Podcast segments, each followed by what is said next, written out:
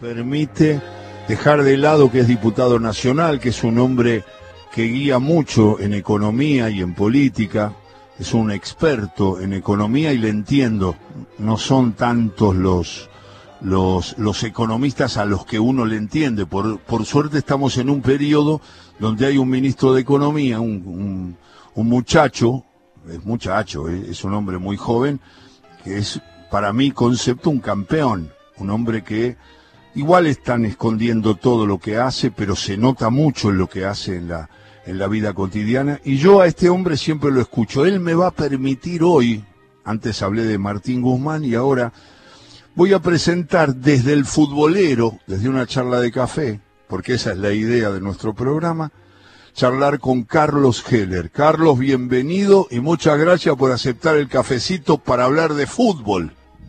¿Qué tal, Alejandro? Un gusto hablar de fútbol. Vos sabés que me encanta el, tema porque parte de la pasión, así que te diría al revés, agradecido por invitarme. Claro, y, no, para mí, para mí es como hablar con un futbolero y me gusta abrir el, porque usted, el vínculo con el fútbol está muy claro y lo vamos a ir hablando a lo largo de la charla, pero si yo le digo en ese ejercicio más psicoanalítico, me, me vuelve mi propia voz cuando hablo, pero no importa, lo, lo supero bien. Eh, la, la sensación es, eh, si yo le digo la palabra fútbol infancia, hay una imagen, hay un jugador, hay una jugada, hay un estadio, hay un papá, hay alguien, hay un tío.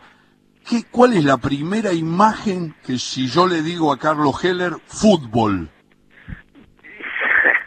No, mi imagen es muy distante y de pibito, este, por una cosa que es extraña, vos sabés que yo tengo dos hermanos mayores, los dos de River, y eh, yo tenía, yo nací en un pueblito de la, pueblito, del pueblo, porque si no se me van a ofender, en un pueblo de la provincia de Entre Ríos, ¿Cómo se llama? y Villa Domínguez, Ajá. Un pequeño pueblo del centro de la provincia de Entre Ríos, una colonia de las llamadas colonias judías, este, Claro. de donde uno podría contar mil, mil historias. Eh, y el amigo mío, mi amigo de la infancia, eh, era negro, y el, el negro tenía un tío, el tío era el jefe del telégrafo, Ajá. y era fana de Boca. Y él me daba letra me- me- me- para que yo le diga a mis hermanos, le lleve la contra a mis hermanos. decir que eh, en realidad yo me hice hincha de Boca de contestatario chiquitito, diría yo, ¿no?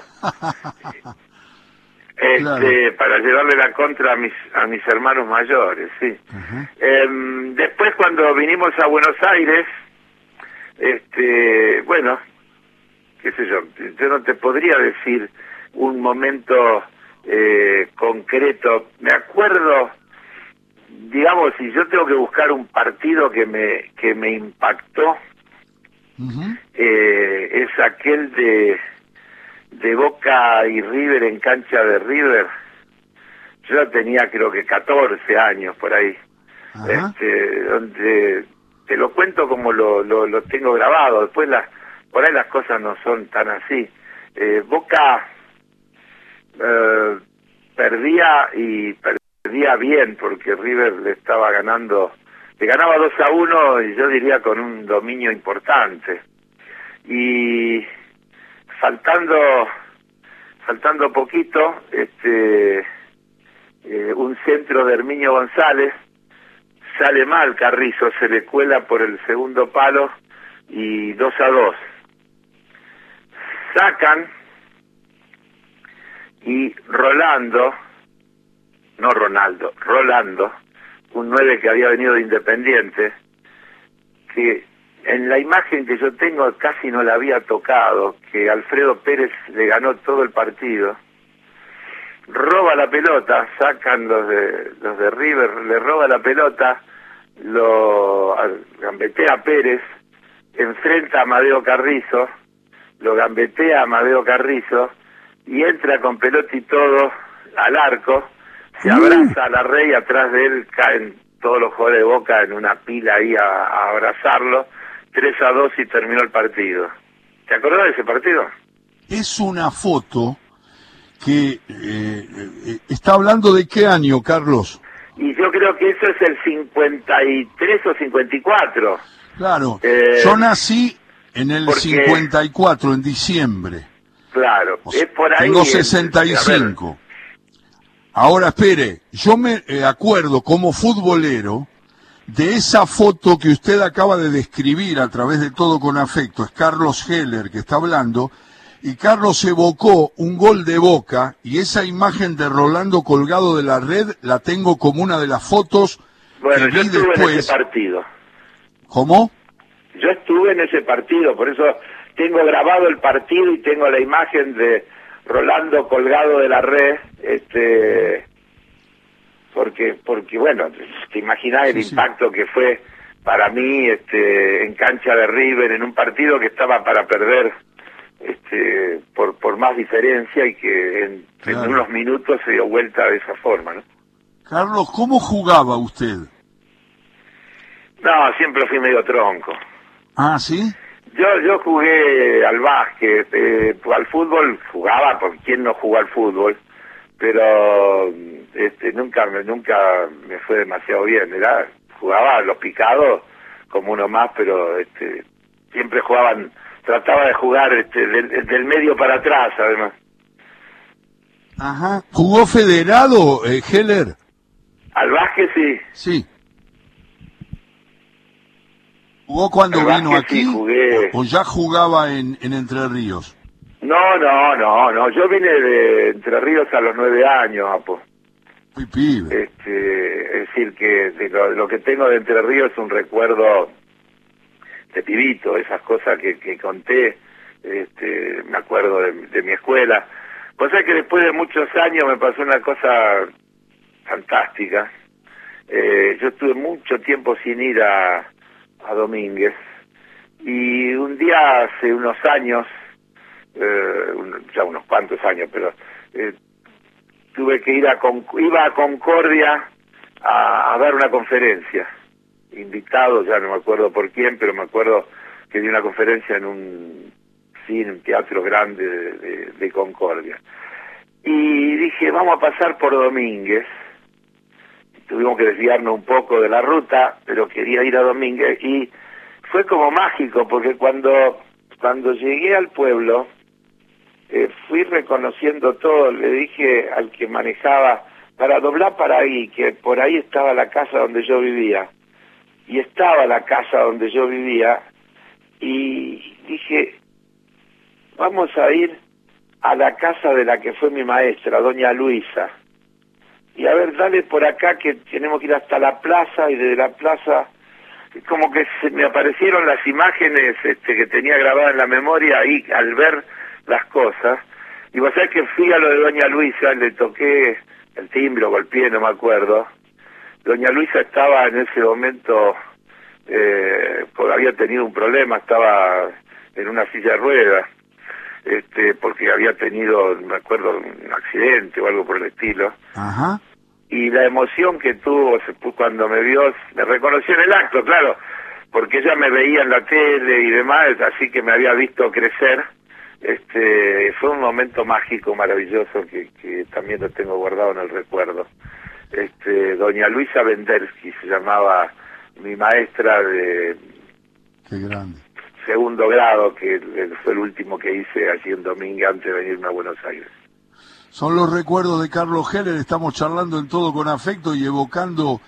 Y, y, tiene un jugador de Boca que le aparece más allá de la imagen esa de Rolando, que fue una foto muy difundida, o, o algún ídolo o alguna persona que usted empezó a caminar y a decir este es el jugador, ¿tiene alguno que le aparece muy lejos? Rojita, rojita. Ángel Clemente Roja. Grandes rojitas.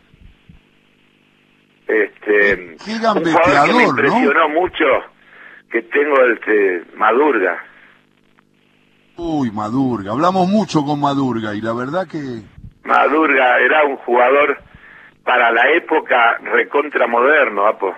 Recontra, lo. Y bueno, es uno de los primeros jugadores que me llamó la atención cuando era pibe, mi papá me llevaba a ver los clásicos porque tenía que conducir después polémica en el fútbol. El verdadero apo, digamos. Y, y bueno, Maschio, cuando volvió de Europa, me llamaba la atención esa lucidez panorámica, cambiaba de frente, este hombre, parece que juega otra cosa. Me, apareció Madurga enseguida. Eh, eh, jugadores que tengo en el recuerdo, porque Madurga era un 5 que apareció de 9. Sí, sí. En, en, aquel Boca de Stefano que usted recuerda bien. Eh, muy moderno, ¿no? Con Novelo también, que era otro otro tipo muy adelantado para la época, ¿no? Jugadores modernos. Sí, lógico. Ese Boca lo vio mucho, porque ese Boca usted, además después viene el Boca de Domínguez, que como dice mi maestro y mi segundo papá Mario Truco, aquel Boca de Rogelio Domínguez, me dijo un día, cosechó más aplausos que puntos. Porque sí, pero qué lindo que jugaba, ¿no? Por eso, por eso hablaba de los aplausos, Mario. La verdad que, que eso siempre lo observé con García Cambón, Potente, Ferrero. Esos jugadores también, ¿cuándo pensó que podía vincularse a la política de Boca, Carlos? No, no, pensar no pensé nunca, eh, porque las cosas se dan en la vida, eh, porque se dan. A ver, ¿cómo, ¿cómo me vinculo yo a la política de Boca? Eh, en el año 1980, 80, eh, me llama Julio Grondona, ya presidente de AFA, y yo ya en ese momento gerente general del Credicop, y me dice más o menos, a ver Carlos, usted que es hincha de Boca, acá estoy con los directivos de Boca de aquel entonces, los puede recibir, tienen problemas económicos, años 80. A ver si le encuentran, encuentra alguna manera de darles una mano. Era Noel Corigliano Batangelo, ¿no? No, no, no. Ah, eso fue el 81. En el 80 era todavía la, la comisión directiva de Armando, pero Armando estaba en uso de licencia. Ah. Estaban Asiaín, Bornik, ah. este, digamos, entre los que me acuerdo, que con los que después fui compañero de directiva. Este, Y me acuerdo que me vinieron a ver y en aquel momento este, a mí se me ocurrió y desarrollamos un sistema que era eh, un crédito con cesión de derechos del PRODE. El PRODE en aquel momento era las veces de la televisión, era el, recurso extraordinario que tenía el fútbol. Y entonces este, armamos un, una cosa eh, jurídica por la cual eh, digamos, el club nos cedía los derechos de pro de, digamos, de un año, se notificaba la AFA, se notificaba el ministerio, se llamaba en ese momento, creo que llamaba Ministerio de Bienestar Social, que lo dirigía Manrique, si no me equivoco, en el 80, pero, este, y entonces nosotros le dábamos un adelanto de una cantidad de dinero y luego el ministerio cuando iba pagando el PRODE la AFA ya tenía cedido y nos lo liquidaba a nosotros, así que era lo que se llama un crédito autoliquidable, con una garantía autoliquidable, y eso después se popularizó y, y, en realidad una gran cantidad de clubes, no voy a decir todos, pero utilizaron ese mecanismo con nosotros y este, le ayudó financieramente eh, a muchos clubes a resolver situaciones. Y bueno, y ahí me empecé a vincular con los directivos del club Em, al año siguiente hubo elecciones, ahí sí ganó lo, ganó Noel. Este, cuando gana Noel, este, el, vínculo sigue, pero sigue de, una manera institucional. Y la nueva conducción de Boca pone un gerente general, Marco Franchi. Y yo comienzo a tratar con Marco Franchi en aquel entonces y se genera un vínculo, que yo, y un día Franchi viene y me dice, Carlos no quiere colaborar conmigo en Boca porque la verdad que tengo muchos problemas con lo económico y me cuesta mucho este, que los directivos entiendan algunas cuestiones. Digo, pero yo no tengo nada de cómo hago para... No, pero si usted me da el acuerdo, yo hablo con Noel, que lo nombre asesor económico de él. Y yo dije, era como una maravilla, dice, un poco un poco de cholulaje, un poco de, de desafío y qué sé yo cuánto este, asenté. Y ahí me empecé a vincular desde el punto de vista, digamos, institucional con el club y, bueno, de ahí para adelante, eh, después viene la crisis, la intervención del club, eh, que el gobierno de Alfonsín designa Polak interventor y después la intervención, este, el acuerdo de todas las agrupaciones para que Antonio Alegre sea el presidente y Alegre que me invita a que yo esté cerca de él, lo acompañe y bueno, este, dicho en apretada síntesis, así se da ese proceso. Digámosle, estoy charlando con Carlos Heller, a la gente más joven, que Marco Franchi acompañó durante muchos años a Diego, a Maradona, ¿no?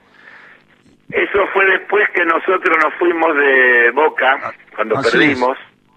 Así es. Eh, y Marcos primero estuvo en una empresa privada y en Lecoq Sportif eh, estuvo trabajando y después en realidad primero lo, Coppola que en ese momento era el representante Diego lo llevó como colaborador y luego en un momento dado que hubo alguna cosa entre Coppola y Diego Marcos quedó de, de representante y fue durante muchos años representante efectivamente de Diego. Claro.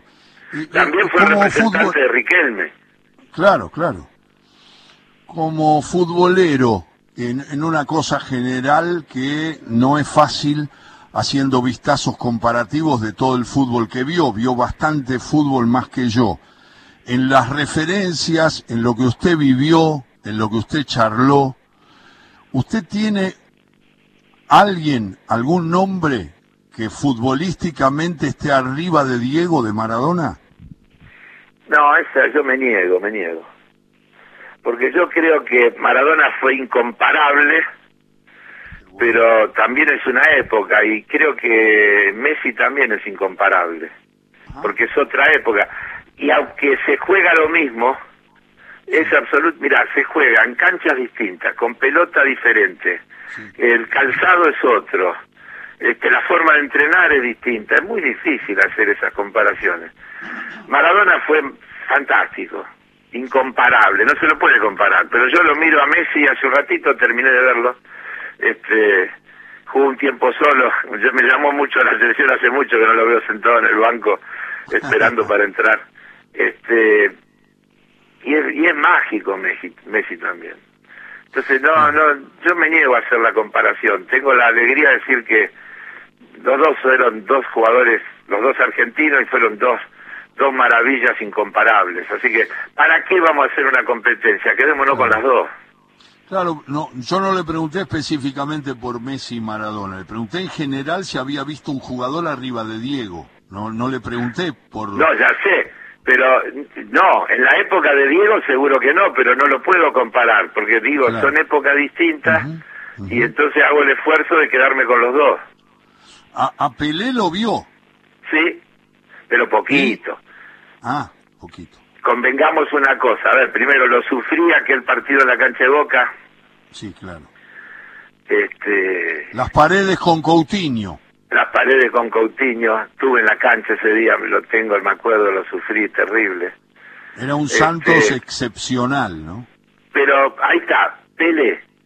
Pelé fue, fue mágico también. Pero pongámonos juntos y miremos un partido del Mundial del 70. A ver. Comparalo con la velocidad de hoy, era en una carreta. Sí, pero vos, uno, uno tiene que hacer el vistazo comparativo del tiempo. ¿Cómo? Uno tiene que hacer el vistazo comparativo del tiempo y a mí me da... Pero es que, vuelvo a repetir, se jugaba distinto, a otra velocidad. Sí. Eh, decir yo podría, vos podrías decir Pelé no podría jugar hoy. ¿Cómo no va a poder? Tendría el entrenamiento de hoy, usaría la ropa de hoy, jugarían en los céspedes de hoy. Este... Bueno, eh, en la charla futbolera con Carlos Heller, aquí agregó nombres. Eh, podría jugar, por lo que escuché, y usted también, algunos los vio, otros no, pero Moreno, Pedernera, Yo, lo alcancé a ver a Moreno cuando volvió a Boca. Cuando termina en Boca, claro. Cuando termina en Boca, yo lo alcancé a ver a Moreno, sí. Este, pero bueno, pero era el, ya un Moreno, digamos, con lo que le quedaba, pero igual tenía eso, ese esplendor. pero todo el mundo dice que, que era un jugador espectacular para su época.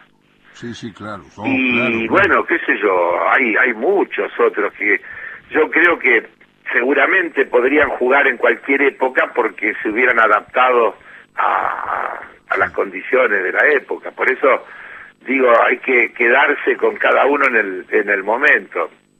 Pelé, Pelé era una maravilla, le ganaba en al saltar, le ganaba eh, la, el pique, los anticipaba.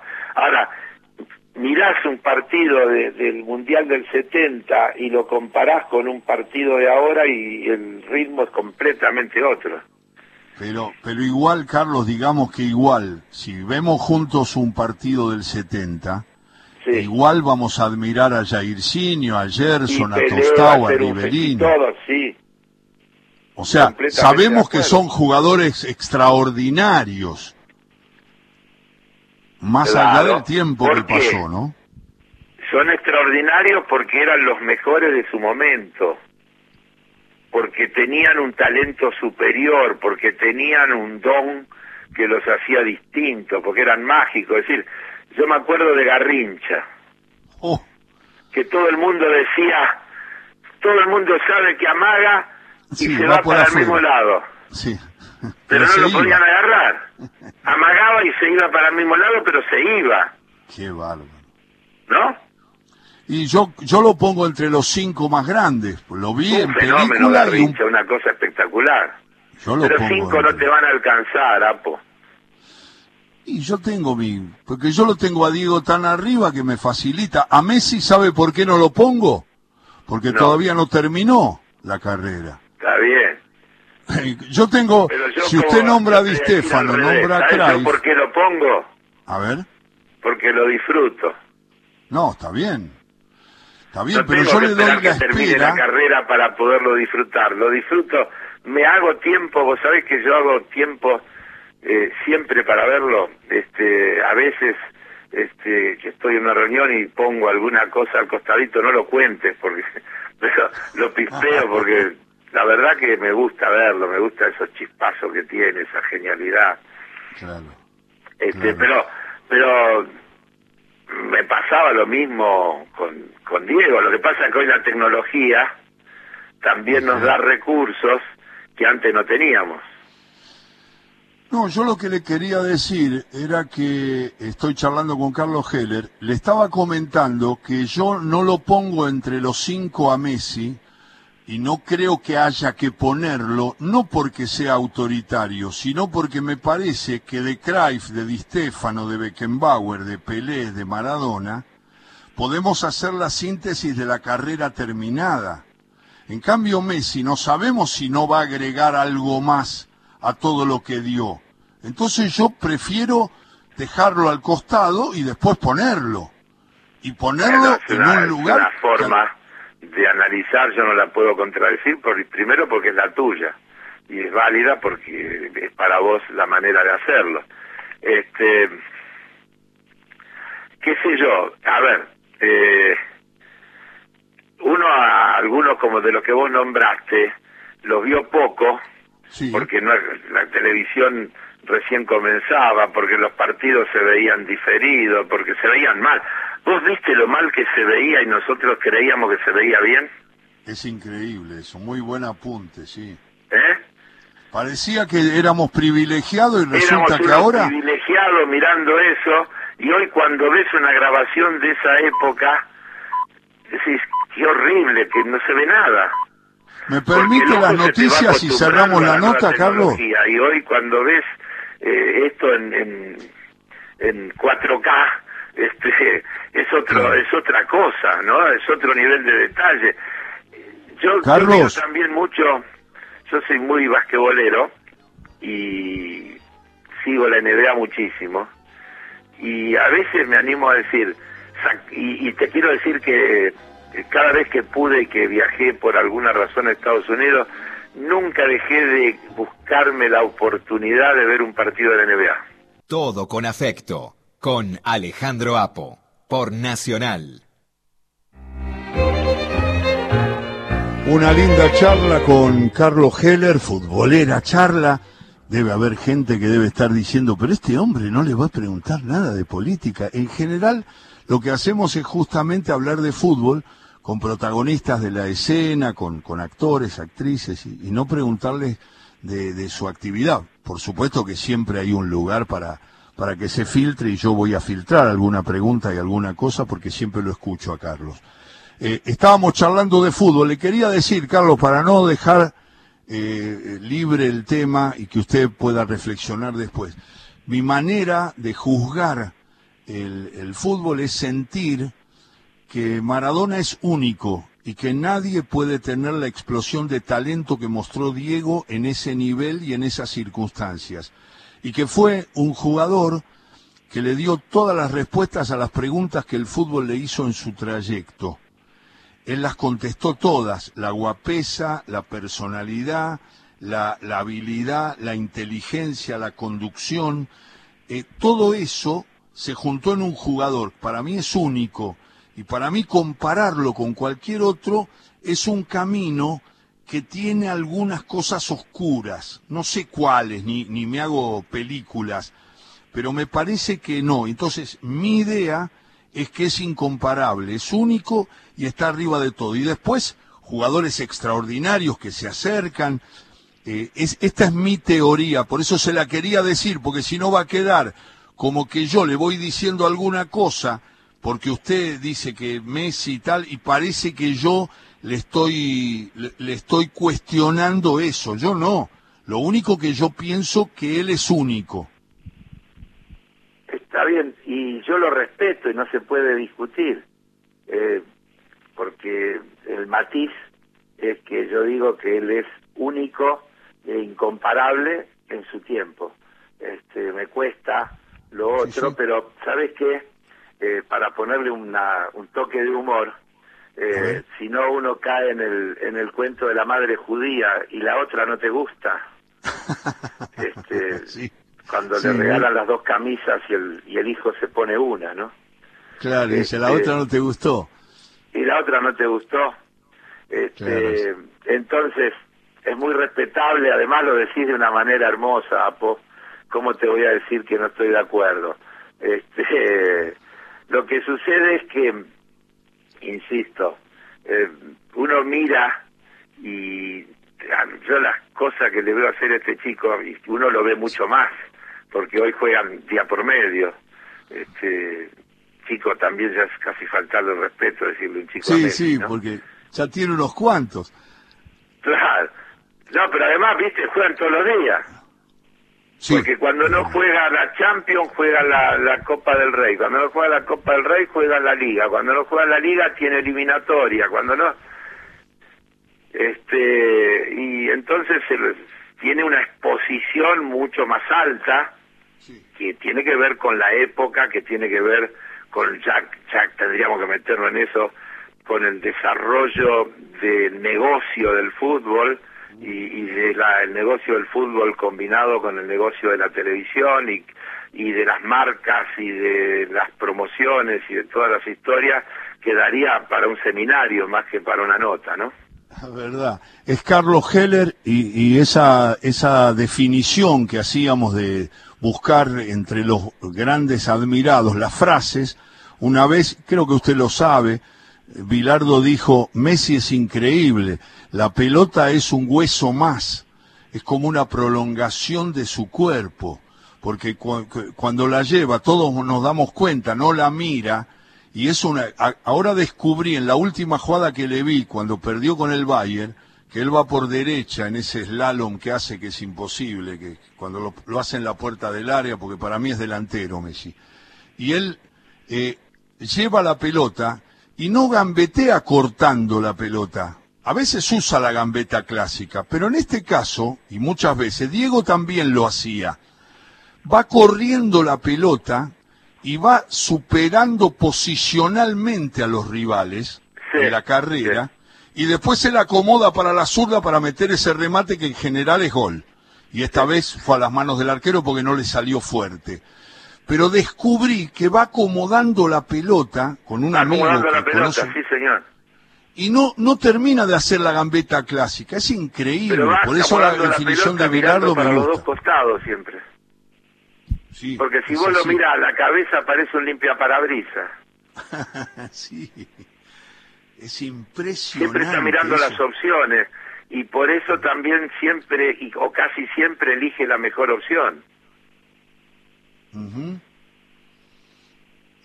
Claro, claro. Estaba pensando este mientras Heller me contestaba eso, que lo veo acomodar la pelota y saltar. Hay una, la jugada histórica de Diego a los ingleses tiene algo parecido, a lo que estoy diciendo. incomparable, sí. Claro, claro. Una jugada de Messi igual. Lo único que sí, es sí, en un partido. en vez de ser contra los ingleses. Sí, sí, sí, la recuerdo, la recuerdo, cómo no. Pero es muy parecida, ¿eh? Es muy, muy parecida. Pues sabés que no hace mucho vi un video donde comparaban goles de Messi y de Diego y hay una cantidad de goles parecidos, de definiciones parecidas, por derecha, por izquierda, este fantástico, de tiro libre, a dónde la ponían en los tiros libres, este, maravilloso.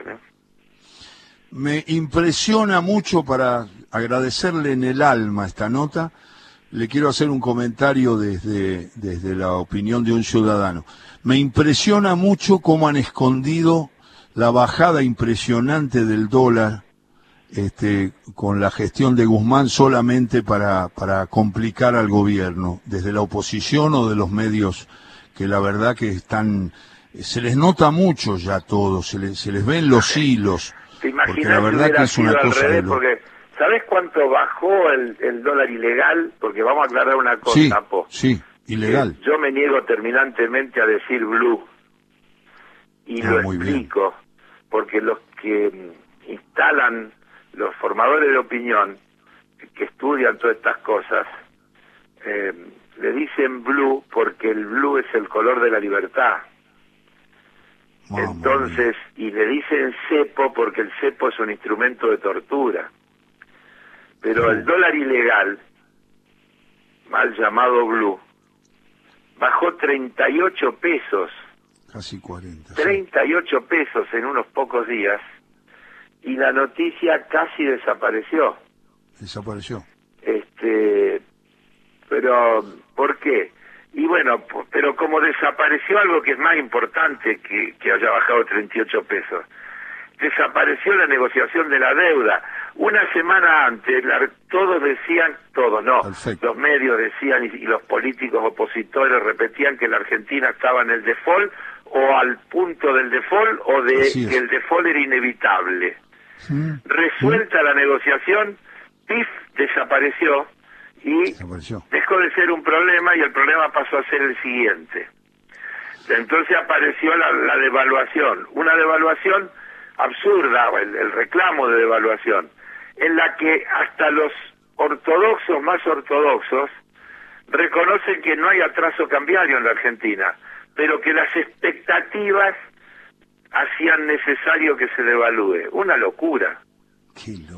Porque todos saben que una devaluación, y si no pregúntenle a Pravgay, significa que aumentan los precios automáticamente y que el plato lo paga la, roto lo paga la gente porque la devaluación trae inflación, aumento automático de precios. No hay una forma más rápida y fácil de ajustar que devaluar. Lo dice Carlos Heller. Carlos, en el alma, eh, en el alma le agradezco esta charla porque quería charlar con usted de fútbol, de la vida, de, las cosas que sentía, este, con, su contacto con el fútbol a nivel de dirigente y a nivel de futbolero natural. Y sé que no lo ha perdido y tampoco su condición de diputado y de hombre comprometido con lo que pasa y, la verdad que siempre lo sigo. Le mando un abrazo eh, admirativo y cariñoso como siempre. A la recíproca, Alejandro, y un gusto haber conversado con vos y gracias por la oportunidad de hablar de estas cosas, porque a mí me, encantan y me apasionan y tengo pocas posibilidades. Claro, lo meten siempre en el tema, ¿no? Yo lo metí al final porque si no me matan.